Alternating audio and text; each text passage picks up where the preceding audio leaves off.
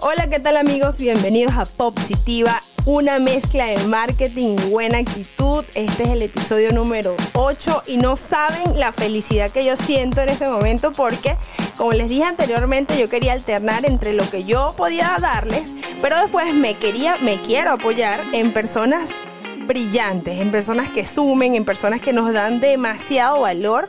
Y bueno, ahorita sin duda alguna, una de las personas que yo encontré hace un año en el camino fue Claudia Donoso y está ahorita con nosotros. Ustedes no se lo pueden creer como yo. Bienvenida Claudia. Gracias, Maribel. Un placer estar aquí contigo y con tu comunidad compartiendo todo lo que querramos aportarles juntas. Gracias nuevamente. No, muchísimas gracias a ti. De verdad me da mucha curiosidad. Tengo demasiadas preguntas, las anoté todas y espero hacerlo perfecto porque este es mi episodio número 8. Eh, también soy un poquito cinta negra en abundancia. Estoy tratando de cambiar eso, por eso este podcast se llama Positiva, una mezcla de marketing y buena actitud, porque es lo que siento que todas las personas tienen que tener para que su vida definitivamente dé un vuelco y cambie. Eh, por eso tomé acción y bueno, me, parece que eh, como el marketing sí es súper importante, pero también la parte de adentro eh, es súper más importante para que lo demás se materialice. Entonces, Claudia, me, me, dio muchísima curiosidad entre todos los temas que tú dominas y que me parece que nada más una persona que sepa de lo que habla, lo habla con tanta fluidez como lo escuché en tu charla. Y eh, la parte que más me impresionó es que dijiste que en el pasado era cinta, negra, cinta negra en, en mala actitud, pues no estabas como en esta. ¿Y qué te hizo cambiar? Eso es lo que quisiera saber como para empezar. Bueno, la verdad es que yo no era cinta negra en mala actitud. Yo creo que la buena actitud lo tenemos todos los seres humanos. Yo lo que era cinta negra de mentalidad de carencia.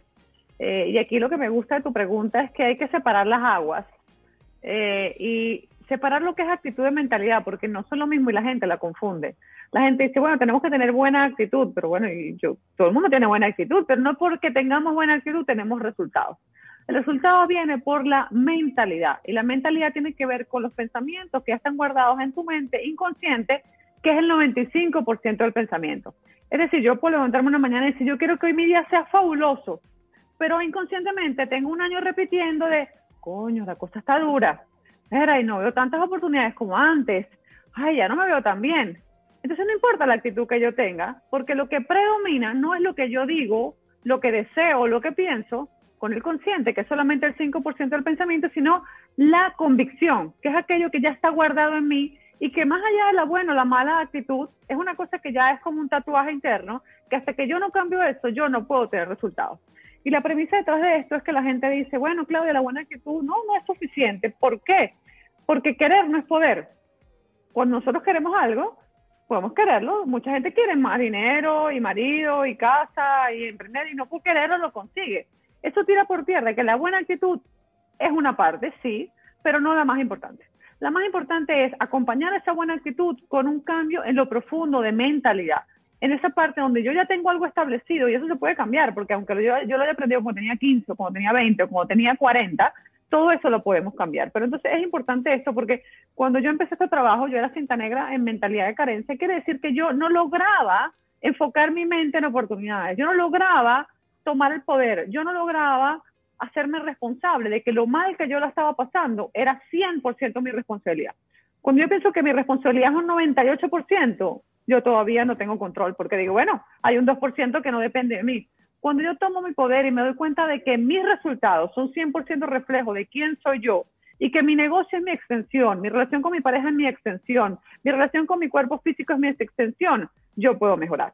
Entonces, lo que yo no tenía en aquel momento, que era 19 años, era una convicción ni claridad, ni tenía la información para poder estar en poder de mi propia experiencia de vida, que es lo que yo hoy en día enseño a la gente, entender cómo ser yo totalmente responsable, el que puedo cambiar lo que está grabado en mí y por consecuencia empezar a ver un mundo diferente. Pero eso es un poco para aclarar la diferencia que para mucha gente es confuso entre mentalidad y actitud y entender que sí, yo empecé con el camino del sufrimiento y el dolor y no hace falta ir por allá, eh, porque ya los que pasamos están dando las herramientas para que otros no tengan que pasar, pero lo que yo tenía era muy buena actitud con muy mala mentalidad. Mm.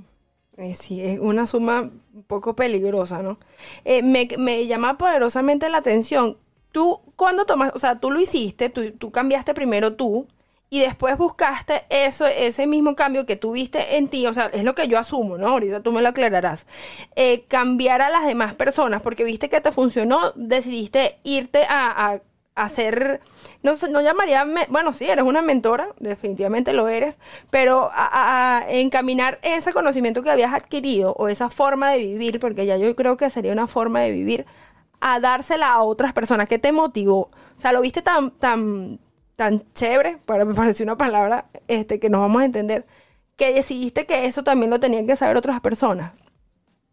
Cuando yo lo busqué, lo busqué para mí. La verdad es que yo no lo busqué para compartirlo con nadie, no por egoísmo, sino que no pensé que de ahí iba a salir un negocio. O sea, o iba a salir un emprendimiento, o iba a salir una academia o una comunidad como hoy en día es Mentes en Forma.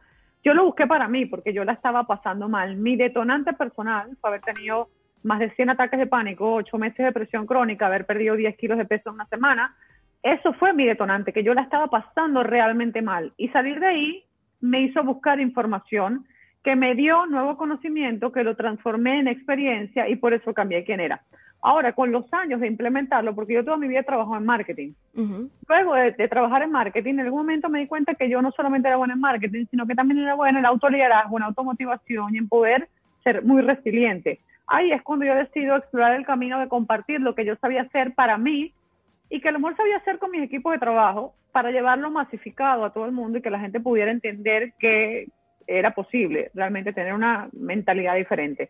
Pero un poco empezó por mí y después a muy largo plazo se convirtió en un proyecto que ya no era mío y que era básicamente para compartir. No desde el punto de vista de que déjame compartir esto para que la gente cambie. Mi agenda nunca ha sido que la gente cambie.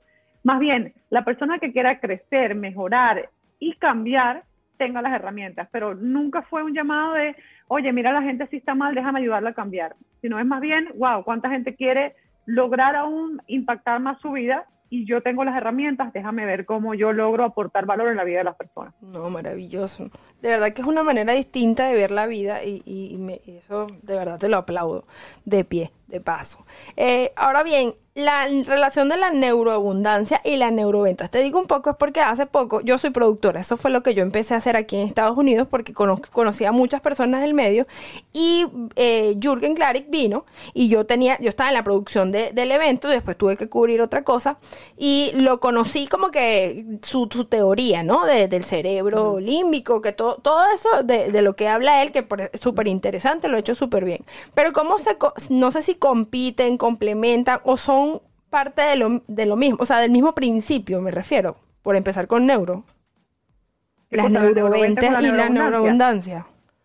Ok, eh, todo lo que es neuro son los estudios que ha hecho el hombre detrás del pensamiento humano. Por eso están los neurólogos, todo lo que empiece con neuro tiene que ver con el estudio de la ciencia. Ahora, la neuroabundancia es una manera donde yo le he dado a mi programa una, una forma de hablar de cómo recondicionar la mente para progresar en todas las áreas de la vida. Una de ellas, obviamente, puede ser la neuroventas, yo trabajo, por ejemplo, neurointuición, o sea, quiere decir cómo yo uso mi cerebro, que es diferente que la mente, son cosas distintas. El cerebro es el órgano y la mente son los procesos que ocurren en ese órgano, es como el hardware y el software. Okay, y la neuroventa que tiene que ver con entender cómo se le vende a la mente del otro. La neuroventa, la que yo también la, la, enseño y enseño persuasión, tiene que ver con entender cómo es el cerebro del otro, entender que tiene tres partes y tiene que ver con lo mismo. Lo que pasa es que está implementado socialmente, es una ciencia que está implementada socialmente más para la parte de marketing y ventas, pero todo tiene que ver con entender, cuando yo entiendo cómo funciona una, un horno, lo puedo usar para hacer una torta o para hacer un, algo salado. Pero esto es lo mismo, es entender cómo funciona el cerebro y de ahí decidir sobre sobre qué versa la implementación que yo quiero usar, ¿no? No, créeme que lo vi venir, o sea, te lo tenía que preguntar porque era una oportunidad perfecta porque ya estoy hablando contigo y escuché lo de él y dije, claro, obviamente tiene que ver de los feelings, de, los sentimientos, del pensamiento, pero quería saber en qué momento esto se me echaba y me imaginé también que tú ibas a poder también vender porque ya conoces el, como que el origen. Yo lo que veo es que tú, eh, por, por cierto, en la charla también eh, después de escucharla varias veces, me di cuenta que tú pudiste fluir tan fácil y es porque tú de verdad, eso está en tu sangre ya, tu ADN. Y ya, ya lo conoces tan a la perfección que lo puedes eh, como comunicar. Y me encanta, o sea, de verdad te felicito por eso porque lo haces demasiado bien. De hecho, me perdí el, el último que tenías una promoción y no lo pude hacer, pero tranquila que el año que viene ahí estaré de primera. Me pasa mucho en las mentes de carencia, o sea, ¿cuáles son los signos como tres signos, cuatro, lo que puedas ver, decirme, de que tú, de, identificar que tienes una mente ya de, de, carencia. Ok, bueno, la mentalidad de carencia y lo importante que entender es que no hay personas carentes, sino hay que no hay, hay estilos de pensamiento carente, ¿no? El estilo de pensamiento carente es un estilo de pensamiento que de alguna manera es un poco víctima y cede su poder, así como víctima en el buen sentido, bueno, no, esto no lo puedo hacer porque, bueno, mi marido no me apoya o mi jefe es muy difícil. O sea, siempre como que responsabilizo a alguien más de lo que yo no he logrado, es una de las cosas.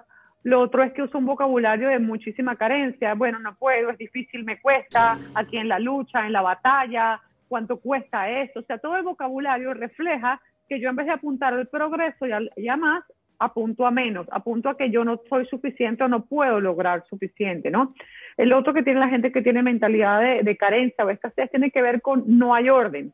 A la abundancia le encanta el orden y a la carencia le encanta el desorden. Mira, yo realmente no sé bien cuánto gasto, no sé bien cuánto gano, a lo mejor sí sé cuánto gano, pero no sé bien en qué me lo gasto. O sea, no hay orden, ¿no? Eh, tampoco hay orden en el tiempo y el tiempo no me rinde. Yo hago cosas y paso el día y estuve súper ocupada, pero realmente no logré nada concreto, ¿no? El no saber en qué estoy usando mi tiempo y para qué lo estoy usando, ¿no? Son algunas de las cosas fundamentales, pero eh, el mayor indicador de una mentalidad de carencia son los resultados de la vida. O sea, cuando yo miro la vida de alguien o alguien mira su propia vida y tú ves que, bueno, mira, mi relación de pareja no está mejor que ayer, eh, mi, cantidad de dinero no está mejor que ayer, mi condición física no es mejor que ayer, yo sé que la persona tiene cierto estancamiento. O inclusive, no solo no está mejor, está peor mi condición económica, está peor mi relación de pareja, está peor mi condición física. quiere decir que es un reflejo de los pensamientos de carencia o la mentalidad de carencia. Porque siempre tu realidad es una proyección de lo que tú eres y crees. Si yo tengo mentalidad de 30 metros cuadrados, yo vivo en 30 metros cuadrados. Si yo tengo mentalidad de gordita, yo soy gordita. Me explico, cada quien vive según su mentalidad. Y cuando yo entiendo esto es muy fuerte, porque hay gente que dice, wow, o sea que todo eso que yo no he logrado en mi vida es porque algo está mal en mí. No, no está mal, esto es un músculo mental que hay que salir y desarrollar. Pero más allá de, bueno, déjame pensar bonito, si fuera por pensar bonito, muchísima gente sería millonaria. No se trata solo de pensar bonito, se trata de entender dónde está, que, no solamente qué tengo que hacer nuevo, sino que qué tengo que dejar de hacer para poder conectarme con la abundancia. Porque pasa primero por eso. La gente dice, dime Claudio, unos tips, ¿no? Yo soy anti-tips dame unos tips de qué es lo que puedo hacer. No, hay que revisar la vida y ver lo que tengo que dejar de hacer antes de agregar cosas nuevas. No es como que yo quiera meter ropa nueva en el closet, pero no he sacado la vieja, me va a quedar toda apretada, ¿no? Entonces se trata un poco de eso, pero ahí te doy varios, varias señales que la gente puede darse cuenta de, o no, otra cosa que hace la gente que tiene un poco mentalidad de carencia. La palabra suena muy fuerte, pero es importante entender que si yo acepto que la tengo, la puedo mejorar, pero si no lo acepto que la tengo, no jamás la puedo mejorar. Yo no puedo mejorar lo que yo no veo. Eh, no rendirse cuenta. Oye, mira, bueno, vamos a ver, o, esa mentalidad de, bueno, mañana veremos, o mañana la vida proveerá, o bueno, mañana veré cómo vendo. No, no, la venta de hoy se planifica ayer. Mi resultado de hoy es resultado de lo que yo hice ayer. Y si el resultado que hoy tengo no me gusta, el tema tiene que ver eso que haber hecho hace un mes. Inclusive marketing es lo mismo. El plan de marketing no se hace en enero, se hace el año anterior, porque si no en enero ya no vas a implementar el plan de marketing. Entonces, eh, es un poco eso, entender qué estilo de pensamiento tengo y no todos, obviamente, yo no tuve un papá y una mamá que tenían esta mentalidad, ¿no? Mucha gente no la tiene, pero se trata de no echarle la culpa más nada y decir quiero aprender a hacerlo, ¿no? Sí, siempre modificar el pensamiento es vital. O sea, de verdad que lo dices y hay cosas que tú dices como un checklist, concha, le estoy como que, necesito, necesito cambiarlo y cuando te das cuenta es el primer paso para tomar acción, ¿no? Ahora bien, Claudia, ¿qué piensas tú de eso que dicen, que hay muchas teorías, que somos el promedio de las cinco personas que nos rodean? Totalmente, totalmente. Si yo quiero saber cuánto ganas tú, yo agarro tus cinco mejores amigas y divido lo que ellas ganan entre cinco y yo sé cuánto gana Maribel. Mm, Porque es así.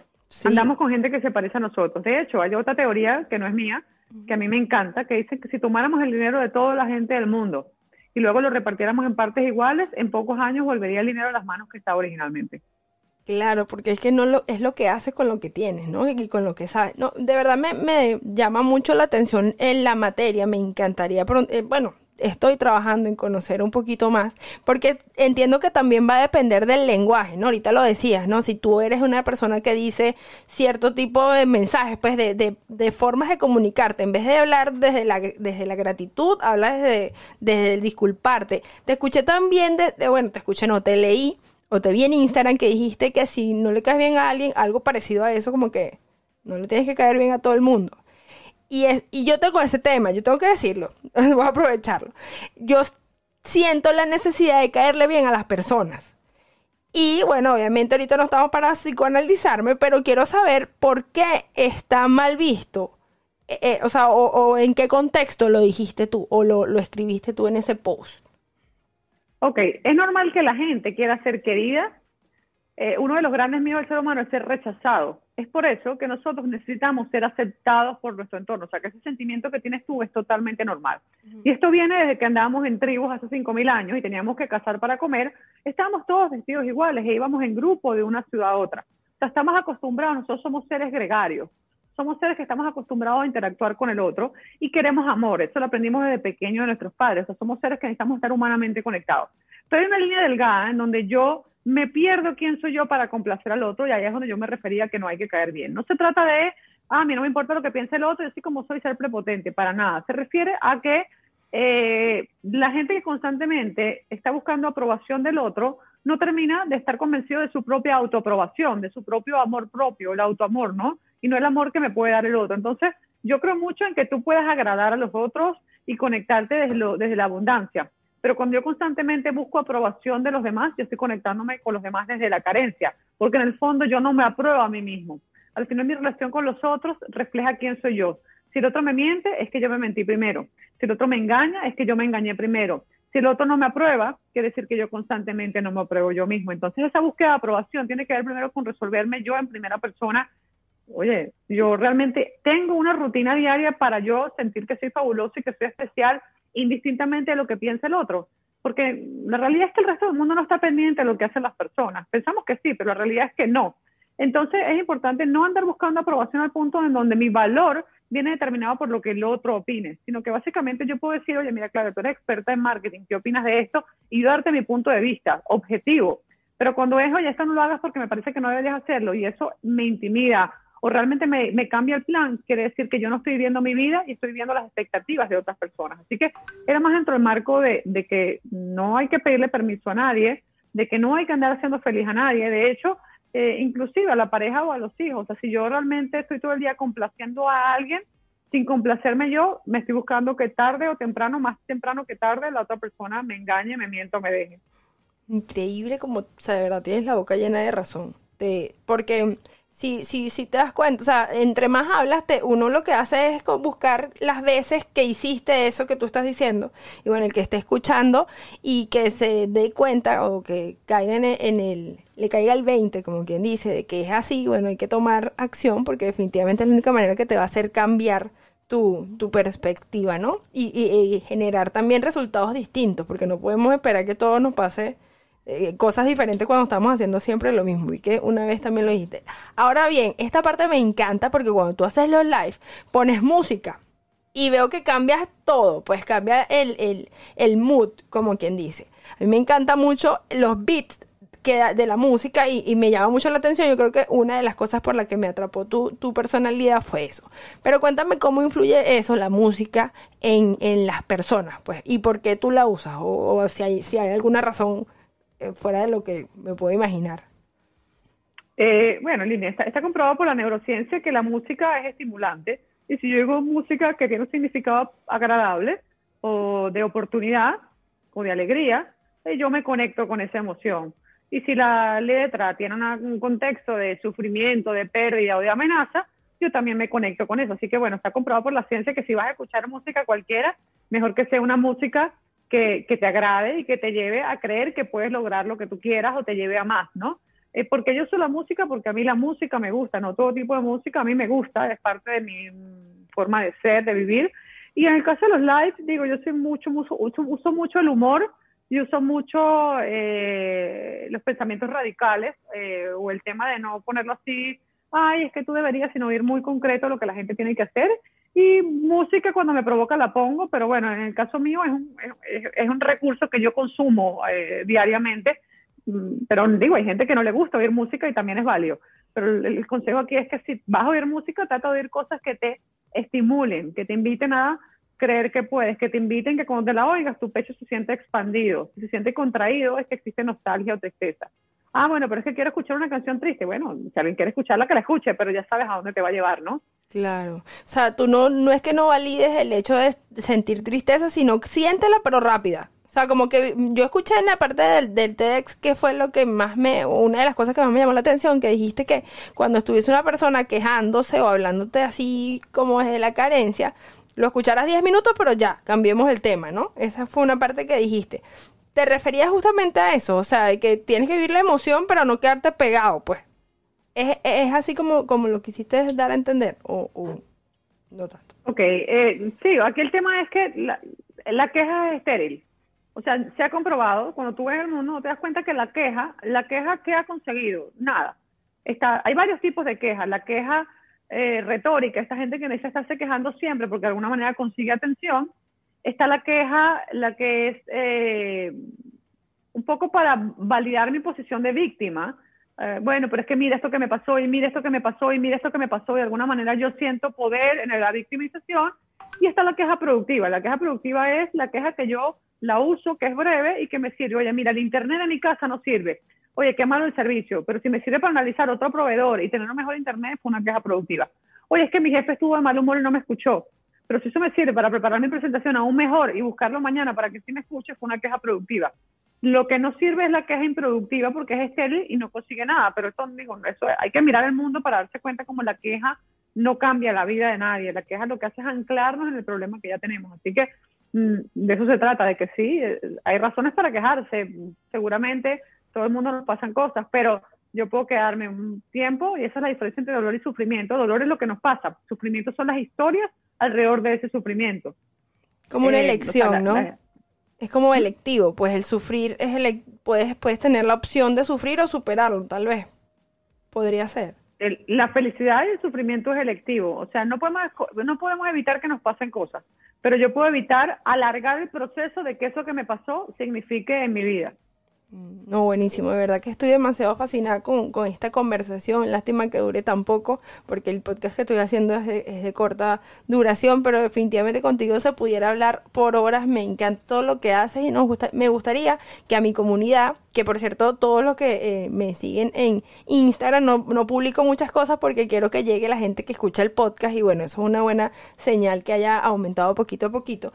Me gustaría, eh, para despedirte, eh, que nos dijeras eh, cómo te podemos seguir y que, cuál es el plan o qué hay para, para este año nuevo 2021 para Claudia Donoso. Bueno, pueden, pueden registrarse gratuitamente en mentesinforma.com y ahí se ponen al día de todo lo que yo envío gratis y los cursos que van a ver. En Instagram como Claudia Donoso o Mentes en Forma, tengo dos cuentas. ¿Y que va a venir? Bueno, los mismos seis cursos que hay todos los años que abren una vez y luego cierran. Ellos no están permanentemente abiertos, sino que se abren a la venta por una semana generalmente y luego se cierran, no vuelven hasta el año siguiente, ¿no? Uno es propuesta de valor irresistible, que es para generar las propuestas de valor para empresarios emprendedores eh, Desata tu Abundancia, Desata tu Intuición, el Club de los, el club de los Indetenibles y la, parte de meditación y calmar la mente. Se vuelven los mismos cursos que tienen que ver con reprogramación o con emprendimiento, pero bueno, todo esto si quieren con calma lo pueden ver ahí en mentesenfono.com, en la pestaña de cursos está toda la información. Oye, Claudia, de verdad que muchísimas gracias por acompañarme, de verdad estoy demasiado feliz porque bueno, es un inicio y a mí me embarcaba mucho el síndrome del impostor, de no creerse suficiente y bueno, haberlo, haber hecho este podcast es una manera de, romper con eso y, llegar a gente como tú que me hayas dicho que sí por un mensaje. Eh, es de verdad para mí muy, muy, muy gratificante. Te doy las gracias eh, públicamente. Y bueno, muchísimas gracias otra vez por estar aquí. Gracias a ti, Maribel, por la invitación. Me encanta hacer el capítulo número 8. El número 8 es el número de la abundancia. Así que, bueno, más abundancia para ti, para todos los oyentes, para ti y para todos también. Un fuertísimo abrazo. Ay, muchísimas gracias.